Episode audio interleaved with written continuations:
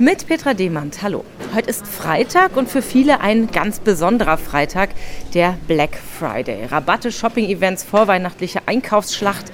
Es gibt aber auch eine Gegenbewegung dazu, den Kaufnix-Tag, der sich gegen den Massenkonsum und für mehr Nachhaltigkeit einsetzt. Der ist morgen am Samstag und deshalb stehe ich jetzt hier heute im Einkaufszentrum im Darmstädter Stadtteil Kranichstein. Hier ist ein ganz besonderer Laden, der Kostnix-Laden.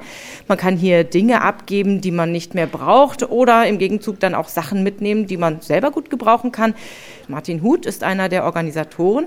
Herr Huth, hier vorne im Raum, da sehe ich vor allem Kinderbücher. Was kann man denn sonst so alles hier abgeben oder bekommen? Da gibt es Kinderkleidung, Werkzeug. Wir nehmen eigentlich alles bis auf Erwachsenenkleidung und Erwachsenenbücher. Morgen ist ja der Kaufnix-Tag. Der spielt bei Ihnen im Laden ja auch eine Rolle. Was haben Sie da geplant? Wir werden zwei Stunden länger öffnen, also von 11 bis 15 Uhr. Und wir laden alle ein, ihren Keller auszuräumen und natürlich auch schöne Dinge zu finden und mitzunehmen.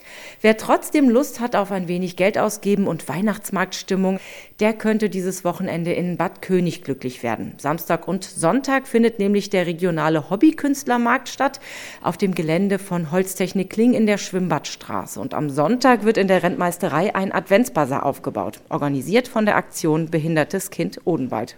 Petra Demand aus Darmstadt-Kranichstein.